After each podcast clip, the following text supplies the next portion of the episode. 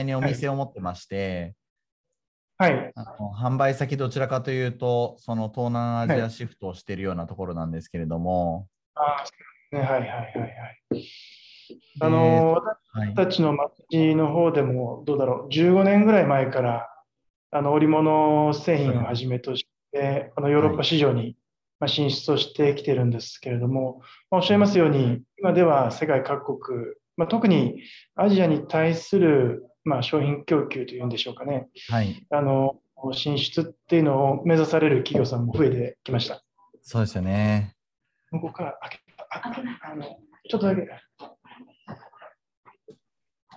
今日はあの流れなんですけれども、はい。あの最初に自己紹介をお願いしておりまして、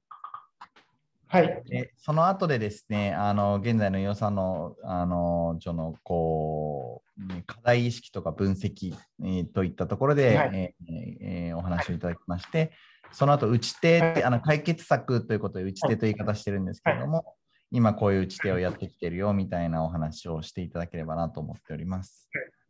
わかりました。はい。ありがとうございます。はい。どこら辺のお話を中心で、あのーうん逆に、えー言っていきたいみたいなの洗えたりしますか？あのー先ほどおっしゃっていただいた、そのはい与謝野町の課題といたしては、はい。やはりあの人口減少が進む町の一つというこはいとなんですけれども、はい。まあ特にここ40年間、まあ地場産業の衰退というものがあの顕著になってきているということもあります。まあそうしたことから、あのその町の根本的なやっぱり課題というのは、はいまあ、。地場産業の振興であったり、まあそれとともにえーへあの併存していくう新しい産業の創出とはいいうことないかと思いますので、はい。まあ、そういったあの課題感と、まあ、それに対するう私たちの、おまあ、なんて言うんでしょう、まあ、打ち手っていうんでしょうかね、はい。をあのお話しできればなというようには思ってます。承知しました。はい。そこら辺を中心にぜひお伺いを。なんか、今最近力を入れてらっしゃるのはどういったところが打ち手としてあられるんですか？そうですね、あのー先ほどお織物業の町というふうにあの申し上げましたけれども、合わせてあの農業の町でもあります。はい。で、その中で、ここ7年間ほど、おクラフトビールのお原材料でもあるホップの生産を行っております。はい。このホップの生産をおはじめ、現在ではあの町内に2社のクラフトビールメーカーがあのえーできたということもありまして、はいそう。いったお既存の地場産業とまあ共存していく、まあ、もう一つの産業として、あのホップを中心とするうクラフトビール産業のまあ定着を目指していくと、まあ、いうような話をさせたいなと思ってます。結構ホップで言うとあれですもんね、あのホームページのトップにも載ってたりとか、写真にも結構ふんだんに使われてるので、はい力を入れえてるうですよね。はい。そうですね。はい承知しました。じゃあそういったところを中心にお伺いをしていき今日はあの斉藤健一さんと、えはじめましてはいよろしくお願いいたします。私でよろしくお願いいたします。じゃあ、そろそろちょっと番組が始まりますので、あの、えーサイレントであのしばらくお待ちいただければと思っております。時間になりましたら、えー最初にちょっと番組の案内をさせていただいて、えーその後におお声掛けという形になると思います。はい、わかりました。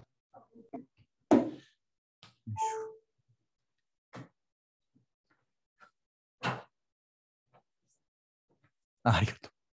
はい、あ恒例のやつ。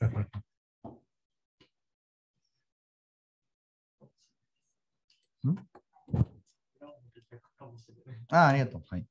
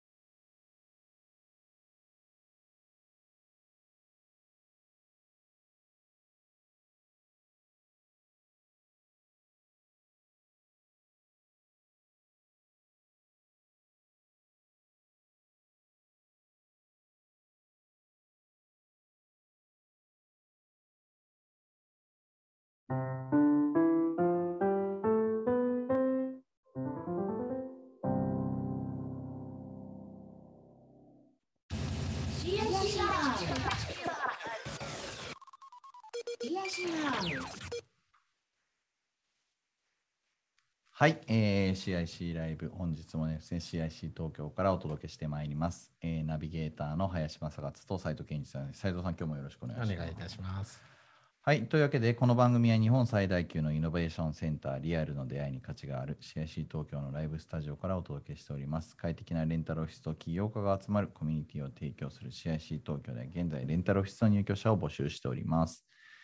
えー、CIC 東京のオフィスやコワーキングスペースについてご興味のある方は、ぜひ CIC 東京で検索をしてみ、えー、てください。えー、また、えーと、この番組のですね、えー、方にご意見ある方やですね、あの配信の方にぜひコメントをつけていただいたり、ハッシュタグ CIC 東京でつぶやいたりしてくださると嬉しいです。はい、というわけで、えー、番組のタイトルの方に行きたいと思います。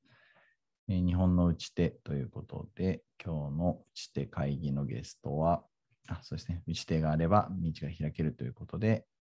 はい。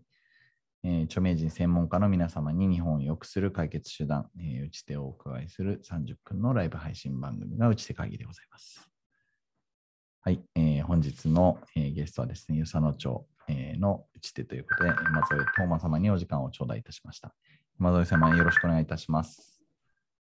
よろしくお願いいたします。ありがとうございます。はい、えー、そうしましたら早速お話をお伺いしていきたいと思います。えー、最初にですね、えっと、山添様の、えー、自己紹介、えー、をお願いできればと思いますが、お願いできますでしょうか？はい。えー、京都府の町長の山添東馬と言います。2014年の4月に着任をしてから本年で8年目となっております。この間、本当に多くの住民の皆さん方や、違いの共感者の方々に支えられまして、本日に至っているということになっております。で私自身はですね、この与謝野町の織物事業者の息子として生を受けました。で地元の高校を卒業してからフランスに渡ったんだけれども、このフランスで織物事業者の皆さん方や地域のものづくりの皆さん方と会うことができまして改めてあの自分が生まれ育った町で生産をされるものづくりの素晴らしさに再会できたということがありました。まその経験を踏まえて自分が生まれ育った町に何か貢献できることはないかということを考えた結果、政治、地方自治を通じて地域に貢献をしていきたいと思いを強くいたしたという、そういう経過です。ありがとうございます。えー、ですね、えっ、と、この打ち手会議の構成なんですけれども、えー、最初にその現在のですね、与謝野町の課題感ですとか、えー、と分析にあたる部分を少しお話しいただきまして、その後で実際ですね、打ち手として、えー、現在いろいろ取り組まれている、えー、内容についてお話をいただければと思っております。えー、そうしましたら現在現在の与謝野町のこう、え課題感とか分析についてお話しいただいてもよろしいでしょうか？えっとですね、与謝野町はあの京都北部の町の一つということになっています。まあ、近隣で申し上げますと、日本三景の一つでもある天橋立に隣接をする町ということになっております。2020年の国勢調査におきましては、人口が2万人強ということになっています。また、面積といたしましても、108キロ平方という、まあ、コンパクトな町です。このコンパクトな町に山と川と海が一体となった環境を有する状況にあります。この佐野町におきましては、ただいま申し上げましたように、豊かな自然環境のもとに、古くからあの織物産業、そして農業といった地場産業が定着をしております。特に織物業については、人1000人あたりの織物事業者数が全国一の市町村ということで、名実ともに織物の町といっても過言ではないかと思っています。そういった地場産業の発展というものが地域を回してきたというふうに言えると思います。一方で、ここ40年という期間の中で、地場産業の一つでもある織物業については、生産量についても減少傾向にあるということであります。それと同時に、地場産業が減退傾向にあるということは、社会課題も生じているということとなっております。そうした町の経過というものを踏まえましたときに、私が一番の課題だと思っておりますのは、よその町の地場産業の振興をいかに実現できるか、うん、そして合わせて新しい産業を創出することができるか、このことによって、これからのよその町の未来というのは大きく変わっていくんではないかと考えています。結構その人口減少というのがいろんなあの自治体様でもあのお話になってですねで実際その織物、えー、産業というところをどうしていくかという一つ大きいその京都としてもあの全体としても大きいテーマになってきていると思うんですけれども、えー、現在そういったところの課題に対してあのどのように取り組まれているかという話をお伺いできればと思います。打ち手の部分をぜひお話をお願いします。まず、あの地場産業、まあ、織物業の振興という観点で申し上げますと、やはり織物事業者の皆さん方の生産基盤を強化をしていく必要があると考えております。長らくよその町でおられるシルクの織物については、和服あるいは和装業界に対する製品供給ということで、幅が狭い食器を活用されてこられたということでもあります。一方で、現社会を見ていくと、今もですけれども、和服よりも洋装洋装をお召しになられる方の方が断然多いということもありますので、そうしたあの現代的なあの生活ということを考えたときに、洋装時、またホテルの室内材としてのテキスタイルの商品化、まあ、こういったものが、えー、可能であると考えております。そうしたことを踏まえて、織物事業者の皆さん方が広い食器で、えー、ご自身の高い技術力を生かしていくような織物商品を作られる、そうした支援も行っております。合わせて、よその町の織物事業者の従事者の年齢層ということを考えましたときに、平均年齢が65歳前後ということになっております。これは、将来のよその町の織物事業者の担い手というものが限りなく少ないということでもあるのではないかと思っています。そうしたことから、よその町の独自の技術支援センターというものを持っておりまして、この織物の技術を次世代の職人さん、また地域外からその町に織物を行いたいということで移住された方々に対する技術の供給、そういったことも行っているということであります。現在のよその町の織物の発展を目指して行っている事業の根幹としては、生産基盤を強化をしていくということ、そして人材育成を進めていきたいということから、町の独自施設で技術の継承などを行っているというのが代表的な事例だとご理解いただきたいと思います。はい。まなるほど。斉藤さん、ここまでお伺いして、結構伝統、文化伝統、工芸のところ、斉藤さんはやりになられてると思うんですけど、今の取り組みとか、いかがでしょうか？そうですね、まあ、人口減少とどうしてもリンクしてしまうところはあるかなっていうのは、今お話聞いてて、すごく痛切に改めて感じたっていうのは正直あるんですが、なんかそういった意味で、その継ぎ手のところの部分で、何かあの兆しというか、なんかこういうのうまくいったとかが、うん、なんかもう少し他の地域も含めて、もっとナレッジができるといいなというのは、ちょっと打ち手会議っぽく聞いてたんですけど、はい。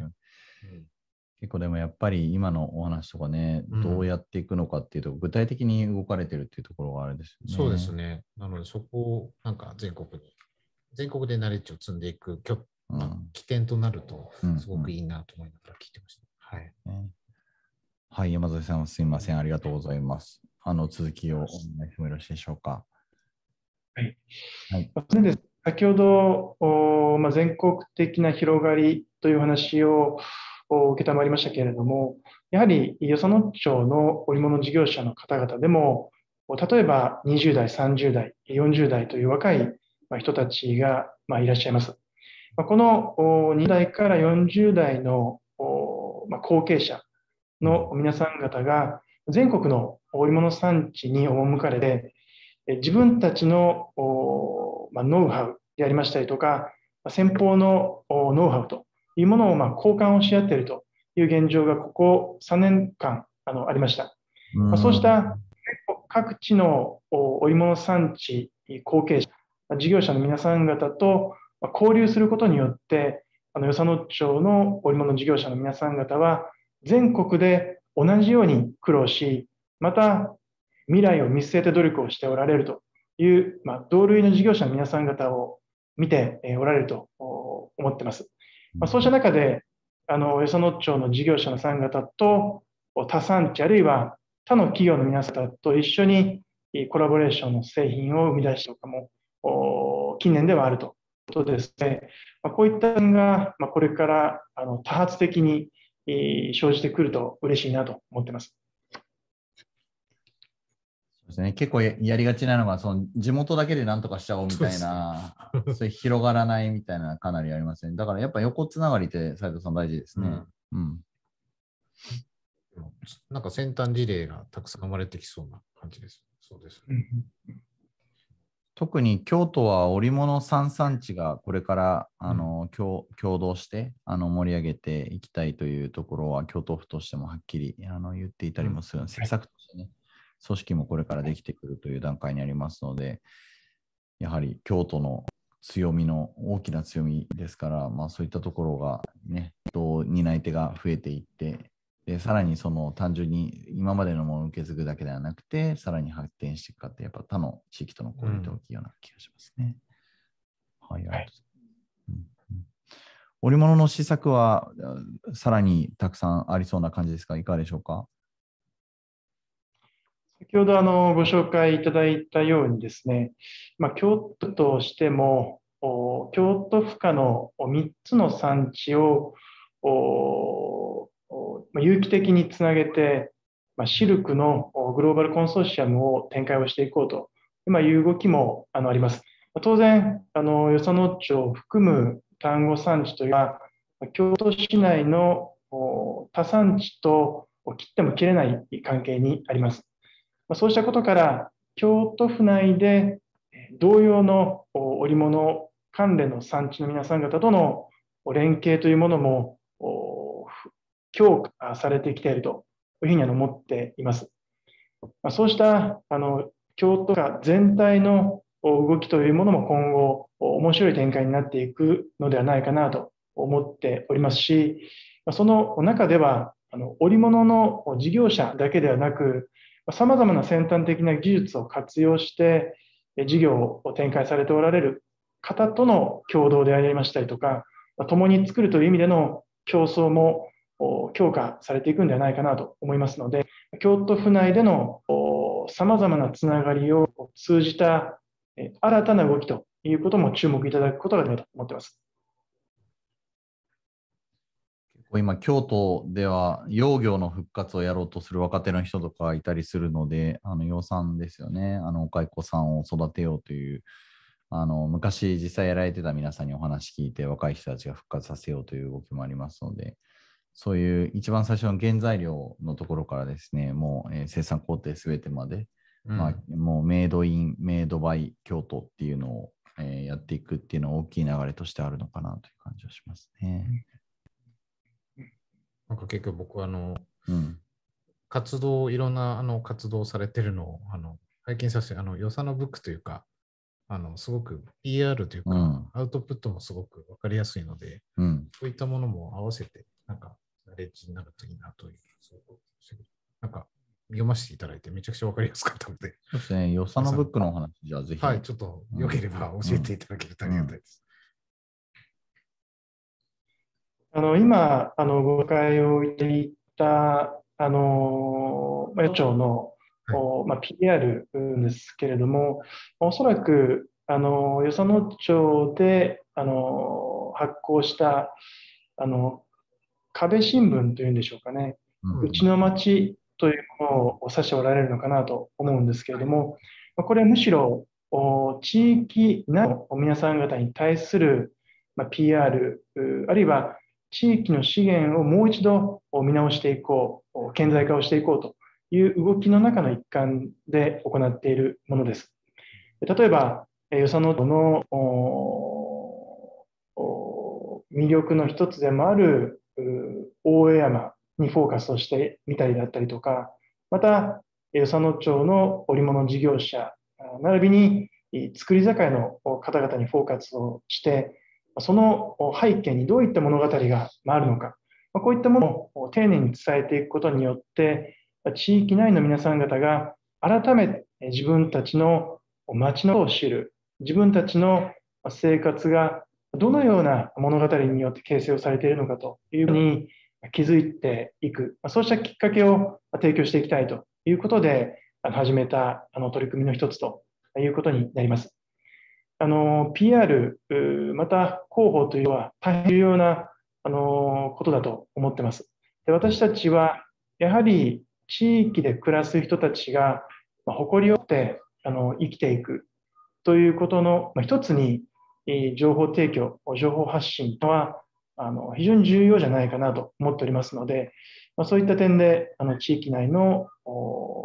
情報の還流というものも同時に意識をしてきたというここ数か年間であったなと思ってます。めちゃくちゃ綺麗っていうか丁寧な、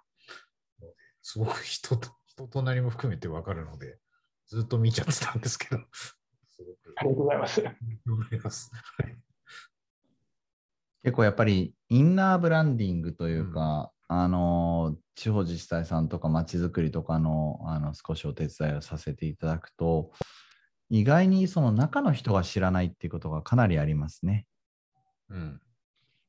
そう思いますね。はい。実感としてやはりあられましたでしょうか？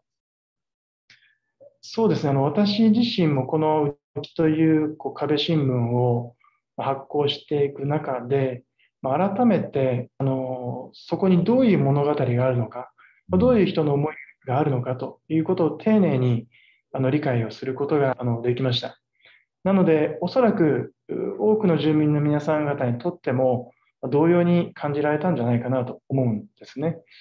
で本当にあの毎日あの皆さん忙しいじゃないですか。で、一人を持ってあの、まあ、丁寧に生活をしていくっていうことが難しくなっている昨今の中で、どうしても地域の中にある物語にフォーカスをすることはできないと思うので、そういう意味でも今回のこのうちの町の取り組みというのは、地域の方々の励み、また勇気につながった側面もあるんじゃないかなと捉えています。なんか具体的に良かったエピソードとかってやられたりするんですか？例えばですね、はい、あの与謝野町は、はい、あの兵庫県の豊岡市にあの隣接をしているんですが、10年前に豊岡市でコウノトリの再生がなされたとあの出来事がありました。で隣町であのかんな町ということで、与謝野町にも特にこのシーズンですけれども、コウノトリがほんたくさん飛来をしてあのきます。でこのコウノトリの飛来を通じたあの学校現場での教育活動を行っていく中であの小学生なんかが自分たちの町にコウノトリがあの飛来をしてくるということは美しい土壌があるまたその土壌を作っているのは農家の皆さん方のたゆまぬ努力であったり河川に暮らしている住民の皆さん方のたゆまぬ環境活動のおかげなんだということを教わるというか感じる、まあ、そういったきっかけにもうちの町というのはなったんじゃないかなと思うんですね。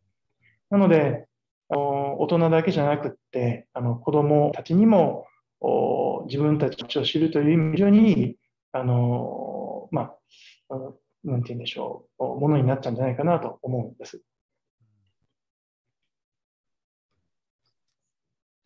この鳥ね、本当に数がどんどん減少していってるので、で、まあ、飛来してくれるっていうことは水がきれいっていうことなので、うんうんうん、まあそういったところがすごい大事だと思うので、他の地域ほとんど行ってないわけですから、だからそこで言うとすごくね、そうか、そういうことですよ。観光資源化もできるし、うん、確かに。でも 観光資源化すると自然に影響が出ちゃうっていう、ちょっと逆行するところ難しい問題あるんですけど、ね、そういう自然豊かな。あのうんごめんなさい。あの、そのコウノトリって大体2000羽とか3000羽ぐらいですけど、これってあのパンダの生息数と同じのようなんですね。であのある小学生がコウノトリを指して空飛ぶパンダのようなあのあだ名をつけたりですね、なんか本当にあの、なんて言うんでしょう、笑顔がこもれるようなあの風景が広がったりいたしますので、確かに観光資源の一つにもなり得るんじゃないかと思います。この鳥、幸せの象徴ですからね。そうですね。そうですね。で、そういった情報発信を、他にも情報発信の切り口として力を入れられているツールとか、なんかやり方とかってあったりするんですか？情報発信の取り組みについては、あのまあ、おそらく他の自治体とそこまで変わらないかなとは思うんですけれども、やはり、まあ、一つ一つの事業行っていく中で、やっぱ適切なあの情報媒体というものがあると思っておりますので、そういったあの情報の媒体に提供できるように、あのこれはあの予算の役場としてもそうですし、あの事業者の皆さん方としてもそうだと思うんですけれども、まあ、行ってきているという、まあ、そういう状況にあるのかなと思ってます。うん、そうですね、結構、その Facebook とかもちゃんと運営されてたり、ね、何せさっきの広報予算のとかね、うん、なんかいっぱい出してるから、ここら辺をややらないと分かってもらえないっていうのはすごくあるし、外向けに知ってもらうにしても、中向けに知ってもらうにしても、出さないことには知ってもらえないっていうところです。ね、結構 YouTube チャンネルとかもおやりになられてるんですね。あのはい、あの YouTube チャンネルも開設をしてるんですけれども、これはあの与謝野町にはあの有線テレビというものを持っていて、まあ、その有線テレビであの放映をしている、まあ、番組を中心にあのチャンネルを開設をしてるんですけれども、これはもうちょっと頑張らないといけないかなという感じですね。ど えっと、今のところ、なんか頑張らなきゃというふうにあの正直におっしゃっていただいたんですけど、どこら辺がもうちょい盛り上げたいなと思っておられるポイントなんですか？あのやっぱりご覧いただく方の総数が非常に少ないということがやっぱりありますし、まあ、それがそれはつまりあの、まあ、番組の、まあ、もうちょっとこう魅力を高めていかないといけないのかなという感じがあのいたしております。ですよね。結構割と最近自治体さんで YouTube とか始められて、その中向けに情報を出していくのか、外向けに情報を出していくのかっていうのでも随分違ってくるんですよね。なので、外部に、えー、予算のいいところを知ってもらいますよみたいな情報の発信方仕方をするのと、同時に、まあ、コロナとかのその町の取り組みとかですね、やっていく上で、まあ、どういうふうにやっていくのかっていうのもあったりするので、まあ、そこら辺バランスよくやっていかないといけないかなっていうところですね。そうですね。はい。結構でも、はい、今年あのアートフェアとかもあられる。ね、はい。楽しみにしているんですけど、まあね、PR としても意味があると思いますし。うんやっぱりあの、まあ、よその町に共感をしてくれる方を増やしていくということができると、はい、まあ、それと、まあ、比例してあの情報のトラフィックっていうのは曲がっていくというふうに思うんですよね。なので、あのまあ、そういったあの地道なところはしっかりと行っていきたいなと思っています。であのまあ、ご紹介いただいたあのアートの取り組みについても、まあ、今年からあの本格的に解消するということですし、それはつまり新しい層に対して与謝野町の魅力を発信する機会が増えるということだとも思いますので、あの与謝野町であの事業を展開してくださる方との連携というのが必須になってくるのではないかと思います。アートフェアってなかなか、こう、そこの切り口を取るってすごい、なかなか勇気がいる。い結構、うん、このタイミングゆえに。うん、すごいなっていう感じしますけど、なんでアートフェアになったんでしょうか？えっとですね、まず、あの与謝野町であの行うアートフェアについては、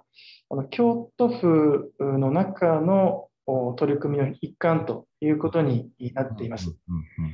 この中で、あの与謝野町においては、あの織物、まあ、農業のものづくりの町ということで、そこにはあの物を作るという行為があの必然的にあるわけなんですけれども、それを支えているのはやっぱり一人一人の作り手の美意識だと思うんです。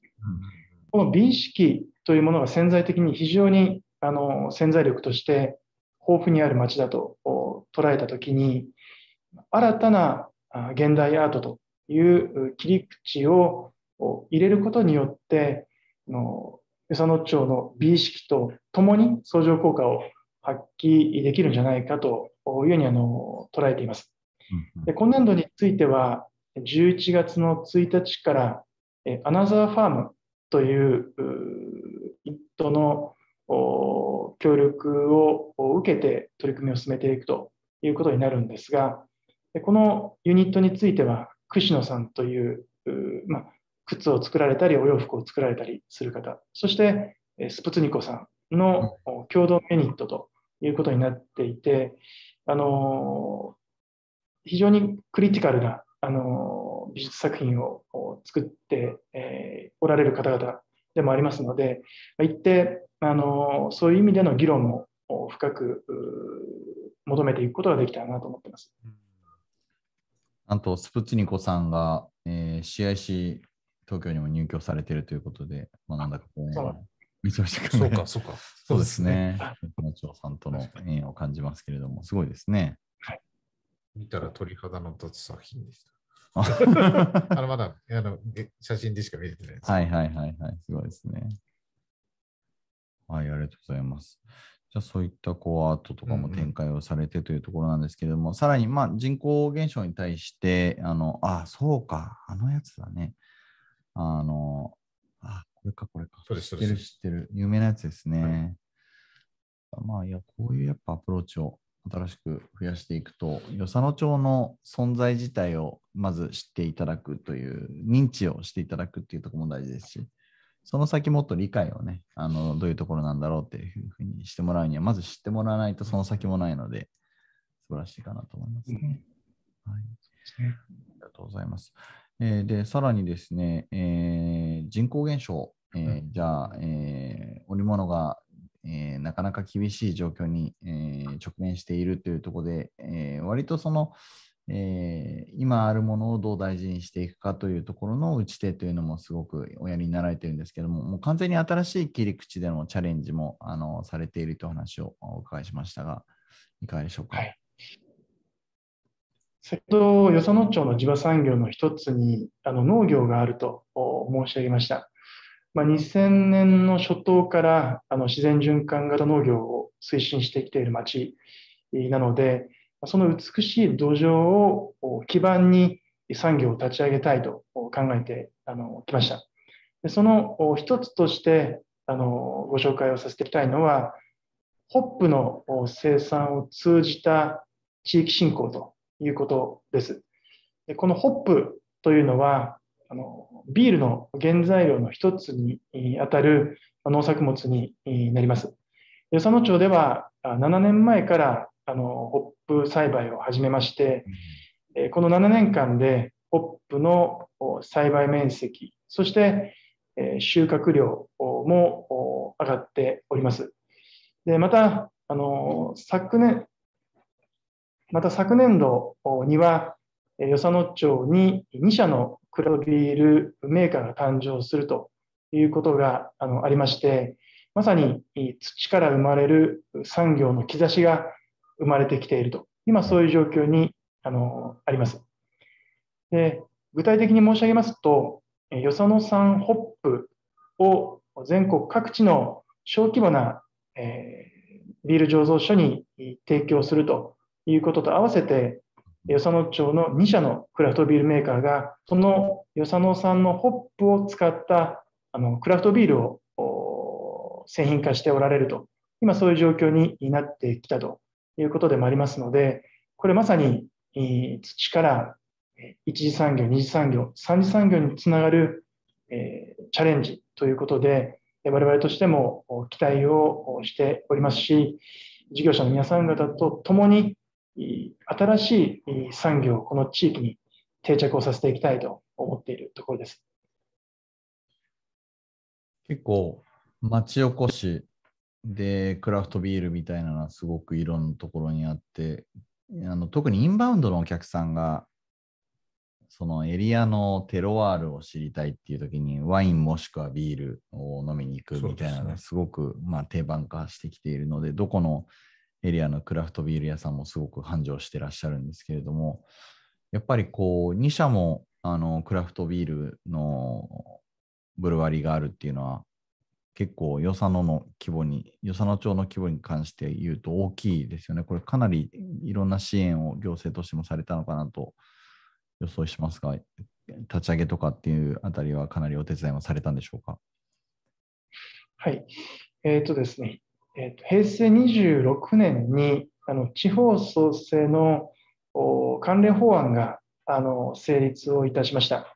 で、その法律の成立を受けて、あの私たちも与謝野町の人仕事町創生総合戦略というものを策定したんですけれども、その中に位置づけた一つの事業が、ホップ栽培を通じた地域振興ということでした。で、この地方創生の流れというものを生かして、行政的にも財政的な支援を立ち上げては行ってきたというところです。でえー、ご案内の通り、ホップというのは90%以上が、あ日本で、えー、使用される90%以上が国外からの輸入ということになっていて、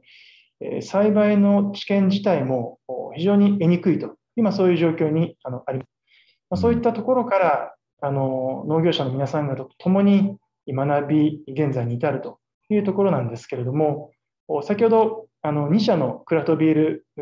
メーカーがあのできたということなんですが、今後、まあ、3年間ぐらいの間に、与謝野町内にそれぞれ増上所を建設をしていきたいということを目標として掲げていただいておりますので、まさに増上増上所が立地できると、より一層あの力強い産業として、えー、成長していくんじゃないかなと思っています。ありがとうございます。すごい。うん、でも結構そうですね。あの、こういった活動も含めて、うん、僕もなんかそういう醸造所が増えてくることも、うん、あの今日知れたので、ちょっとなんか PR できる、ご協力できることがあればどんどんしたいなっていうか、飲みに行くことも含めて ですけど、なんか。すごいな、でも、これは、結構でもそういったあの官民連携といいますか、結構そういったものって活発な議論って普段行われたりするんでしょうか？なんかすごく早いというか、そういったものをチャレンジするのは素晴らしいなと思ってまして。あの私たちもあの例えばこのホップの採やクラフトビールの事業を進めていくにあたって、まあ、町内の事業者の皆さん方の協力ということは不可欠なんですけれども、例えばあのキリンビールズのお力添えをいただいたり、また全国各地の小さな増上所の増造家の皆さん方のご協力をいただいたり、これは本当にあの官民の共同の事業になっているんじゃないかなと思っています。なので、あの行政だけであの進めていくことは当然できませんし、また、町内の事業の皆さんだけであのプロジェクトを前進させていくということも難しいと。そうであれば、あの地域にさまざまな知見を持った人たちがいらっしゃるわけなので、そういった皆さん方と連携しながら、あの現在に至っているというのがあの言えるのではないかと思います。なんか特区みたいなものも含めて、いろんな知見が集まるんだろうなと思って、ちょっと今の質問だったんですけど。なるほどな。面白い。ね、それぞれ、ね、架橋さんも、あの、ありますし、いろいろストーリーが皆さんあられて、ね、うん、スタートされてるんだろうなっていうふうに想像しますが、すごいですね。だからこういう若い人たちがやっぱり地域に残ってくれて何かをやろうとしてくれてるっていうのは最大やっぱりありがたいことなのかなと思いますね。そういうところにちゃんと自治体としても、えー、一緒にやろうよというふうにお声掛けをしてくれて、なんかそういったところはすごいいい関係なんだろうなというふうに想像しますね。そうですね。はい。はい。さて、じゃあ残りがですね、えー、10分を切ってまいりまして、ぜひこれからのですね、えーと、取り組みですとかあの、やっていかれたいことについてあの、ぜひお話をお願いできればと思いますが、えー、ここから先取り組んでいこうとしていることは何かありますでしょうか？あの先ほどあのご紹介をさせていただきましたのは、既存の産業の発展と、新しい産業の創出という観点のご紹介をさせていただきました。これは引き続きあのそれぞれあの段階にあの行わなければいけないこともありますので、これはしっかりと与謝野町で仕事として持続可能なものになるために尽力をしていきたいと思っています。一方で、あの産業を支えるのも人です。なので、私たちとしては、あの与謝野町で生まれ育つ子どもたちの教育環境の充実ということについては、一層尽力をしていきたいなと思っているところであります。ご案内の通り、新学習指導要領の移行ということもあって、教育の方法というのが非常にあの多様化をしてきている状況にあります。そういった中で、あの先少しご紹介をさせていただいたように、子どもたちの考える力、また子たちが幸せにあの生きるということを支えていくための教育は何かと考えたときに、私はあの文化、芸術教育というのが非常に重要なんじゃないかというふうに思っています。えー、現在、文化芸術活動の取り組みを学校教育、そして社会教育にいかにま、組み入れることができるのかということを議論している最中でありますので、今後はまこういった面からのアプローチを強めていきたいなというふうに思っているところです。そうですね。あの、やっぱり今なんか大きくアートの流れというか、あの京都府としてですね、あのアートテクノロジービレッジ構想というのを今立ち上げてまして、えー、京都府の中でまた、えー、そういうエリアを作って、うん、えー、日立マクセルの跡地なんですけれども、そこで、えー、アートとテクノロジーを組み合わせた街、街とかだからビレッジだから村ですね、を作っていくのだというプロジェクトが、あの立ち上がってきてですね、それを私があのビジネスプロデューサーとして入らせてもらって一緒にやらせてもらったりしてるんですけど、何かこれからの世の中、やっぱりアートっていうのが一個大きいこう潮流とか、今までもそうだったんですけれども、なんか感性の時代になってきてるなというか、アクエリアスの時代だなという、水上さんの時代だなというのをすごい感じますけれども、アートですね。で、やっぱり教育というところも、先日も教育の話ありましたね、斉藤さん。そうですね。うん。どう人材を、まあ、人材の財は財産の財として育てるかみたいな話がありましたよ、だからやっぱり自治体の皆さん、すごくあのエリアの子どもたちがどう育ってくれるかっていうところにすごく、うん、あの着目をされてやられてるなというのは本当にあの感じます。そこがそのまま街の未来にもなってきますからね。はい、なるほどですね。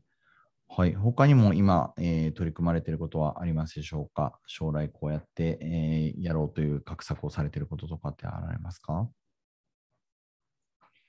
あのまあ、もう一点、あの挙げるとすれば、先ほどあの産業があの発展していくためには、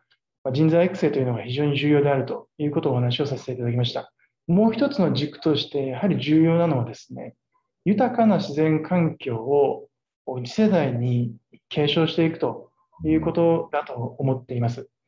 で我々としては、あの住民の皆さん方にご協力をいただきながら、さまざまな、ま、小さいながらあの環境保全の取り組みというものを進めてきたということではあのあるんですけれども、一方で、あの近年の台風の続発であったりとか、豪雨の集中でありましたりとか、こういったあの自然環境の変化というのは、やはり地球温暖化、気候変動にあのつながっているんじゃないかというふうに思っています。まそういったことから、あの与謝野町で取り組める二酸化炭素の排出量の抑制、また、え他の自治体と連携した上での地域から始まる気候変動の取り組みというものをあの強化をしていきたいと考えています。そうしたことから、あのここ数か年間は、世界首長製薬という世界各国、日本国内も含めてなんですが、